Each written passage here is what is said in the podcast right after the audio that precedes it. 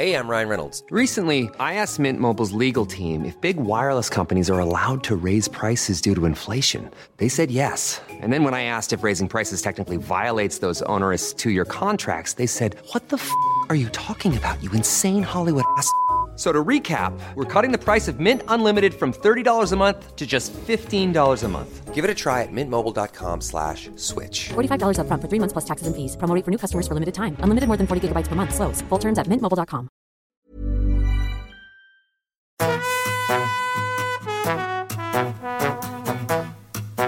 Hola, estás escuchando De piel a cabeza, un recorrido por tu salud con Ana y Rosa Molina. Porque sabemos que el conocimiento es la mejor medicina. Pues ya estamos aquí otro viernes más. Hola Rosa. Hola Ana. Parecemos las presentadoras de un programa de estos antiguos de la tele. Ya, ya, hombre, es que hay que ponerle, hay que ponerle un poquillo de alegría al tema porque últimamente nos traes unos temas un poco tristes Eh, un poco sensibles, pero muy, muy, muy importantes. y muy útiles, efectivamente. Y es que vamos a hablar, como bien habréis visto en el título, de pérdidas y no de que estemos perdidas nosotras, que también, y habrá que También, hablar algún día de, de estar perdido. de los bandazos que estamos dando. Ya, sino de pérdidas como tal, cosas que perdemos en la vida, eh, cómo afrontar los duelos, cómo afrontar estas situaciones. Y la verdad es que es un temazo, yo creo que es un tema muy interesante. Eh, a todos nos ha tocado, nos va a tocar pasar eh, por una situación así y además con la pandemia eh, tan cerca, yo creo que todos hemos comprendido mucho mejor cómo, bueno, la importancia de saber afrontar este tipo de situaciones, ¿verdad, Rosa? Efectivamente, porque es otro tema poco mm, tratado, poco hablado en general. Como tú bien dices, es un tema sensible, duro, eh, del que no nos gusta hablar cuando salimos a tomar unas cervezas, ¿no? Sí. Eh, pero qué importante tratarlo y una vez más, eh, pues tener conocimiento sobre ello. Así que, si quieres, empezan- eh, empezamos hablando un poco de duelo, del concepto de duelo. Sí, Eh, porque además yo creo que cuando hablamos de duelo todos pensamos en lo mismo, ¿no? En la pérdida de un familiar, un ser querido, pero supongo que es un concepto más amplio, ¿no? Eh, Efectivamente, es que cuando nos referimos a duelo, eh, duelo eh, es un proceso por el que pasamos ante una pérdida, pero esa pérdida puede ser por la pérdida de un ser querido, efectivamente alguien que ha fallecido, pero también por la pérdida de un puesto de trabajo, la pérdida de pues una- la finalización de una relación de pareja, una pérdida de estatus laboral. ¿No? claro, ostras, es verdad. Y, mm, y bueno, pues efectivamente tenemos que tener esto presente, porque todas estas situaciones las hemos visto durante la pandemia, mm, durante la pandemia de una manera mucho más acentuada, no solo por, mm, por los fallecimientos, como estamos diciendo, sino por otro tipo de pérdidas eh, que han generado todo tipo de, emociones, ¿no? Porque al final, ¿qué emociones aparecen durante el duelo? Pues eh, algunas muy similares a las que tenemos durante un, proceso, durante un proceso depresivo, ¿no? Nos encontramos decaídos, apáticos o desmotivados, con pérdida de energía, con dificultad para dormir, etcétera. Aunque eh, tenemos que distinguir un duelo de una depresión. Claro, de hecho me está viniendo a la mente cuando has dicho lo de la pandemia, que me impactó mucho un post que tú publicaste en tus redes sociales donde hablabas de las otras fases, ¿no? Estábamos todos que si la fase 1, la fase 2, las fases de la pandemia, pero de las fases COVID, ¿no? De esa pandemia, y tú hablabas de las otras fases de la pandemia, ¿no? Las fases emocionales, ¿no? Y me acuerdo que, que, que me Que gustó tuviste muchísimo. que hacer tú esa curvita, ¿te acuerdas? Ah, es verdad, te la tuve que dibujar yo en el iPad, sí, es verdad. え! Sí, sí, me acuerdo. Entonces, sí. eh, eso, cu- cuéntanos, ¿no? Por, eh, eh, que- que- ya que hablabas de esas fases, ¿cuáles son las fases de, de una, después de una pérdida? Para empezar bien, con Sí, un poco venga, con una parte más un técnica, poquito, ¿no? Porque sí. bueno, y que todos hemos oído hablar de Sí, de porque yo las sé, estoy fases, como ¿no? Mm. súper hecha a ellas y ahora, sin embargo, no sabría decírtelas exactamente una a una, bien enumeradas y bien definidas. Pero está bien, porque sabes que, que por estas fases no tenemos que pasar exactamente por todas y en el mismo Ah. orden, ¿vale? Estas, estas etapas, que las describió una autora de la que te voy a hablar ahora, que se llama Kubler-Ross, eh, bueno, fundamentalmente son la fase de negación, ¿no? De esto no ha ocurrido, como una fase de shock en la que no nos lo creemos.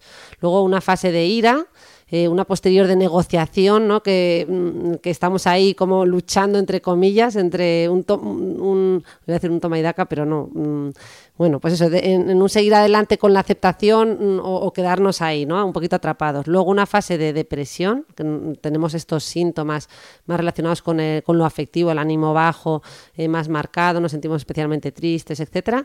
Y, y, por último una fase de aceptación, ¿no? Que sería como la resolución de, de ese duelo. Eh, estas son las etapas que bien descri- eh, describió esta autora, que de hecho me apetece mucho que la conozcas, Kubler-Ross, no sé si la habías Kubler-Ross. O sea, ¿Habías como oído? Ross el de Friends y de nombre Kubler, con Sí, K. Sí, y con, con B. K, Vale. Eso es. Eh, sé que te va a gustar su figura porque... eh, Porque es una mujer. contra- porque es una mujer. y en contra de los deseos de su padre se matriculó en la Facultad de Medicina en la. Universidad de Zurich.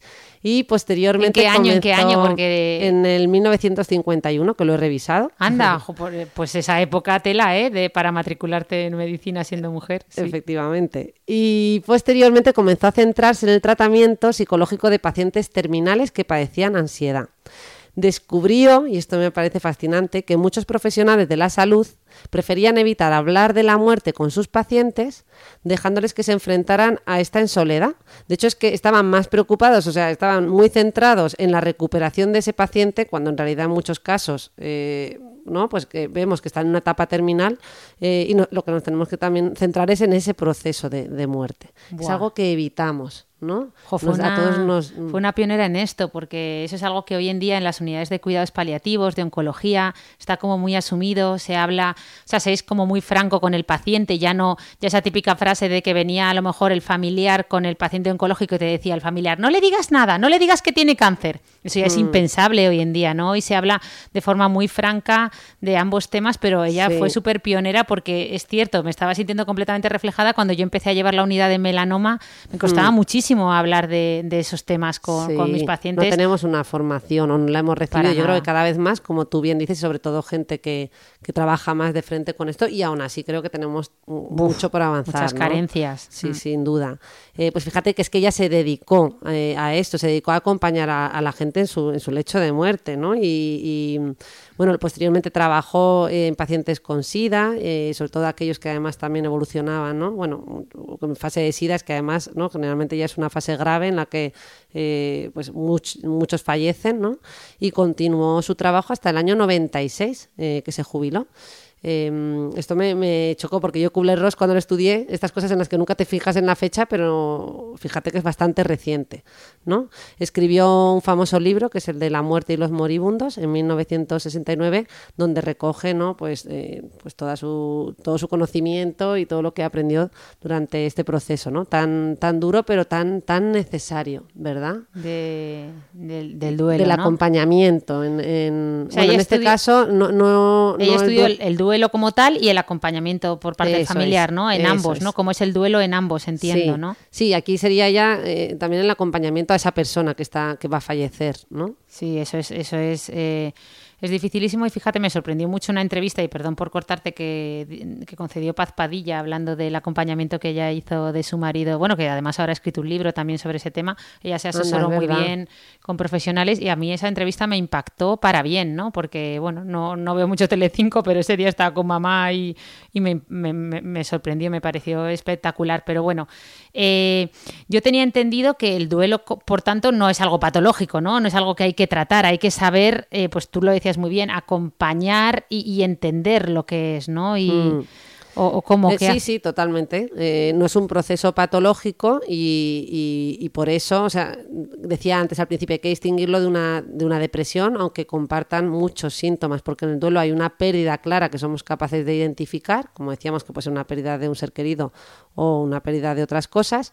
Eh, mientras que en, la depresión no tiene por qué haber una pérdida o si, o si la hay, eh, pues la- la- los síntomas son desproporcionados, ¿no? Em, entonces, el duelo lo consideramos un proceso, como hemos dicho, eh, pues natural, que, por el que hay que pasar, que tenemos que pasar todos, eh, no exactamente con las fases que hemos descrito siempre estrictamente y en el mismo orden y en los mismos tiempos, pero tenemos que, que hacerlo, tenemos que, lo que decimos es elaborar eh, ese duelo. Y por eso efectivamente no lo tratamos en las consultas de salud mental. Es decir, si alguien viene pues, eh, después del fallecimiento de un ser querido, un mes después, refiriendo síntomas eh, depresivos, aunque lo vamos a evaluar para descartar que realmente no haya una depresión comórbida o no nos encontremos ante un, un caso que se salga de lo, de lo normal, pues no lo vamos a tratar. Y por tratar me refiero a iniciar una psicoterapia o hacer un tratamiento farmacológico. Ojo, que como en todo hay excepciones. Fíjate que antiguamente es que era, según lo- lo- los, manuales clínicos, no se podía tratar. Ahora ya el DSM sí que nos... eh, bueno, el DSM. DSM no sé qué nos permite, pero bueno, que ya sí que está aceptado que hay algunos casos, efectivamente, eh, que sí, que pueden necesitarlo, pero esto es lo más excepcional. Como te puedes imaginar es que también hay muchos tipos de duelo. ¿no? No va a ser lo mismo un duelo eh, pues, por el fallecimiento de un padre o una madre de cierta edad, que ha tenido todo un recorrido, etcétera, etcétera, eh, que aún así sí- nunca estamos preparados para la muerte de ningún ser querido, pero bueno, el proceso a lo mejor no es el mismo que si fallece un hijo, ¿no? que va más contra natura y en condiciones traumáticas. Sí. Entonces, bueno, te puedes imaginar que todo tipo de, podríamos aquí hacer, eh, enumerar tantos tipos de duelo y, y con esto lo que quiero decir también es que mm, en determinadas situaciones sí que podemos necesitar ese tratamiento e incluso ya más a nivel eh, de acompañamiento también podemos pedir ayuda psicológica, es decir, que nos acompañen a transitar eh, ese proceso eh, que puede ser muy dificultoso y puede ser que nos acompañen a nivel individual, ¿vale? O grupal. Los grupos son muy interesantes porque los grupos nos ayudan a compartir, conectar y expresar emociones y sentimientos con otras personas que han pasado por el mismo proceso. O sea, nos ayuda a identificarnos con los de- demás, no nos, eh, hace que no nos sintamos solos. Nos ayuda a darnos cuenta eh, de que todos no reaccionamos de la misma manera. ¿Vale? Y que no todas las pérdidas son iguales.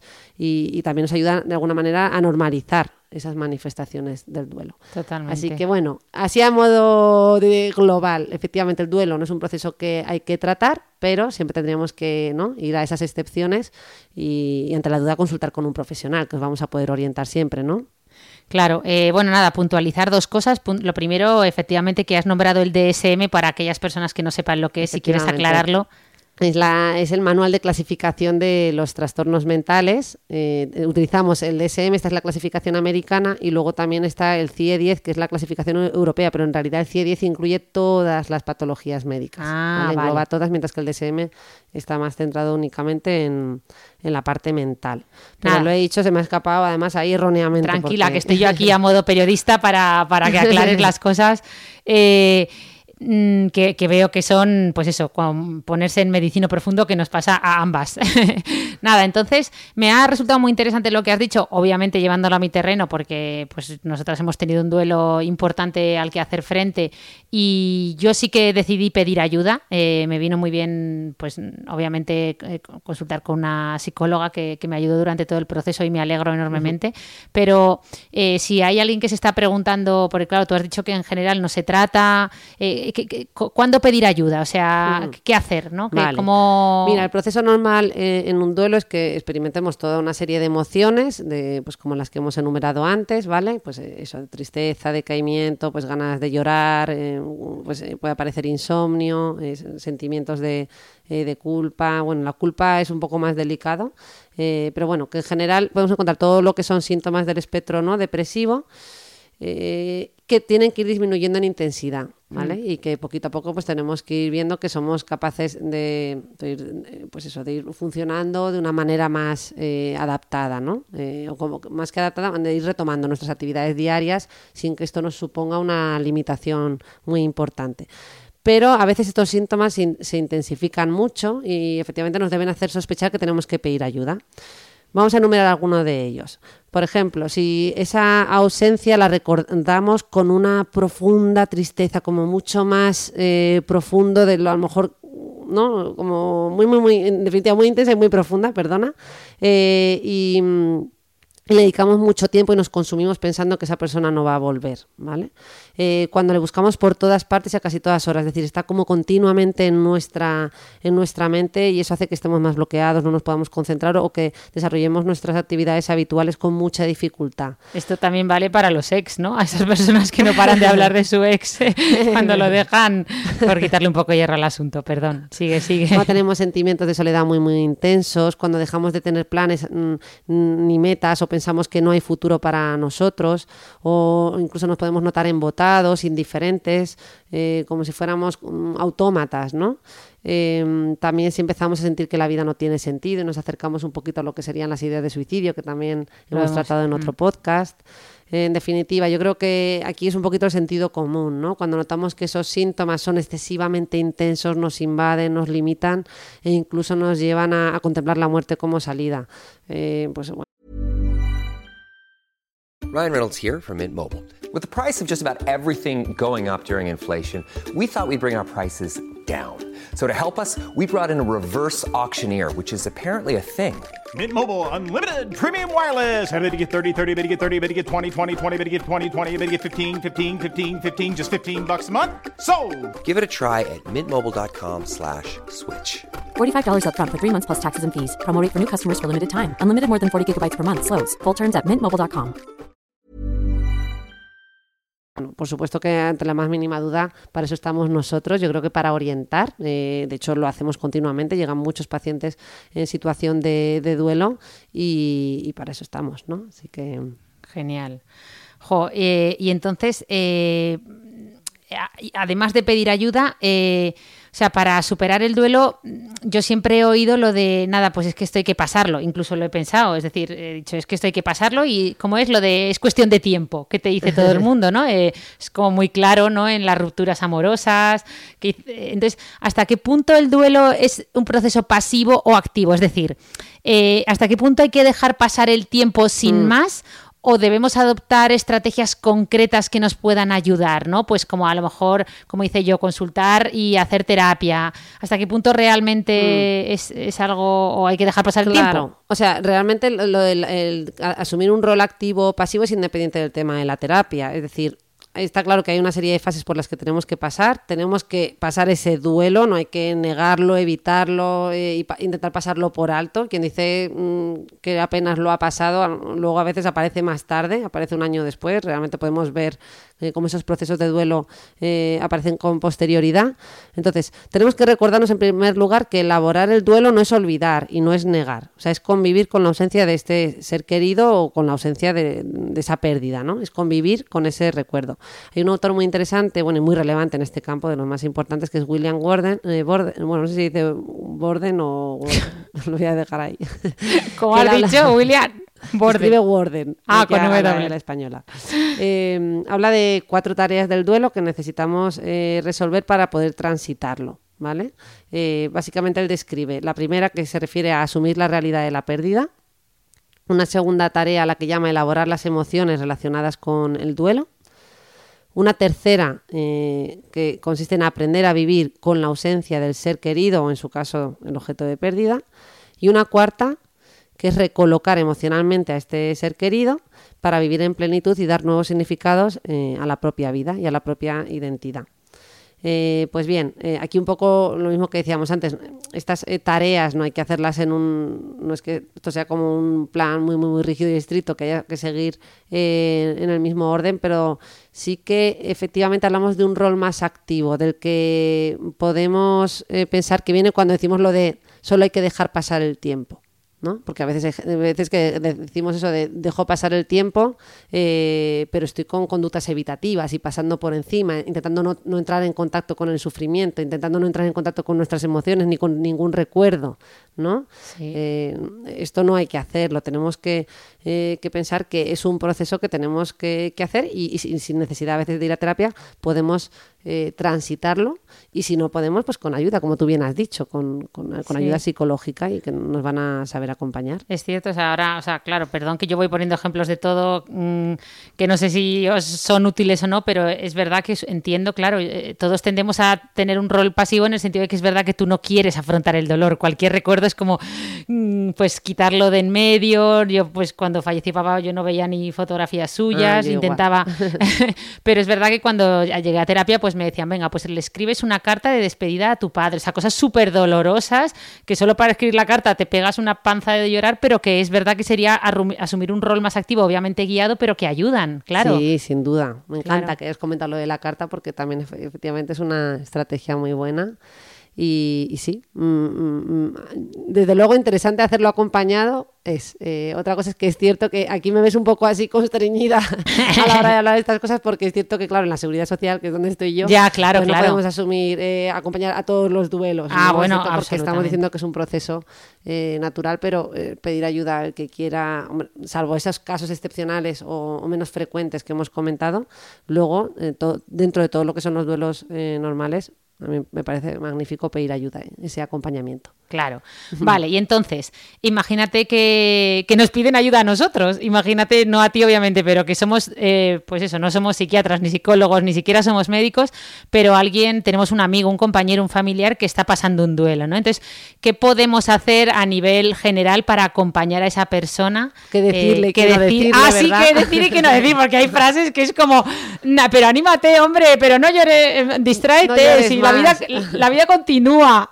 Que es ley además de las, yo las hemos formulado todos, porque yo esto de- te lo voy a contar, pero evidentemente las he dicho y muchas se me seguirán escapando porque casi que nos sale de manera instintiva, pero como decíamos, estamos aquí haciendo un poquito de psicoeducación eh, y, efect- y efectivamente esas frases, anímate, eh, distráete, no llores más, eh, esto todo el tiempo todo locura o eso, es ley de vida. Se te pasará. Mm, eso, ahora ya no sufre. Pues todas estas frases, en realidad, si os dais cuenta, van más destinadas a llenar eh, el silencio que a Sí. aportar alivio real a quien sufre por una pérdida. O sea, a veces más que decir estas frases, fíjate que es más fácil simplemente acompañar. eh, tocar a esta persona, que a ti a mí Ya, gusta pero ¿qué- mucho el tema del tacto, eh, pues cogerle la mano y, y decirle, ¿no? Eh, Pues eso, pues no sé qué decirte. O sea, decirle la verdad, mira, no tengo palabras, no sé qué decirte, ¿no? Claro, no sé qué decirte. eh, puedo eh, no, no llego a entender lo que estás pasando, pero puedo imaginar ese dolor. Me gustaría poder ayudarte o, eh, o- o ayudarte a calmarlo de algún modo. Eh, pues eso, mm, estoy aquí para acompañarte, estoy aquí para lo que necesites. Eh, también muchos autores eh, eh, defienden esto de actuar, ¿no? De ofrecerte para hacer cosas. Esa persona está pasándolo muy mal y a lo mejor tiene que hacer cosas en casa o tareas pendientes en las que le podemos echar una mano. Esa ayuda es magnífica, ¿verdad? Porque esa Hacerle los recados, hacerle la hacerle compra o llevarle eso comida, es, ¿no? Eh, preparada es. para una semana. Tú ponte a llorar en el sofá, que de, co- de comer no te va a faltar, aunque no es. tengas Pues hambre. esa, esa ayuda es extraordinaria. Es el mejor ejemplo que. Eso también lo has hacen dado con tú. las madres eh, que acaban de dar a luz a veces, ¿verdad? A vosotros os regalaron comida para... Sí, sí, sí, cuando- efectivamente. sí. Iván y Yaisa vinieron con un montón de comida cocinada por ellos, oye, y lo agradecimos mucho. Claro. Oye, pues sí, me, me gusta, me gusta. ¿Y qué, qué más? ¿Algo más? ¿Qué otras recomendaciones Sí, nos otra, puedes pues a ver, la del diario y las cartas las has dicho tú. A mí esa es una de las que más me gusta y, y creo que más ayudan. Eh, buscar apoyo, nada de aislarnos y en ese momento estar solo con nosotros mismos. mm, Al revés, en esos momentos mm, buscar ese apoyo familiar o, o de amigos. Eh, puede ayudarnos crear un espacio de recuerdos eh, con un álbum, eh, pues una caja para revivir momentos concretos eh, pues que nos apetezca eh, revivir. Eh, cuidar los hábitos, por supuesto, eh, pues en ese momento, eh, más, que, más que en otros momentos de la vida, pues cuidar mucho el sueño, el- lo que comemos, Sí, evitar, evitar eh, los tóxicos. beber el alcohol, ¿no? Para olvidar. Claro. O sea, beber, beber alcohol, perdón, no Eso el es. alcohol. sí. No tratar de evitar que los recuerdos surjan, eso de quitar todas las fotos y cualquier cosa que nos recuerde a nuestro familiar y quitarlo en medio o deshacernos de sus cosas precipitadamente. Todo esto es, no es recomendable.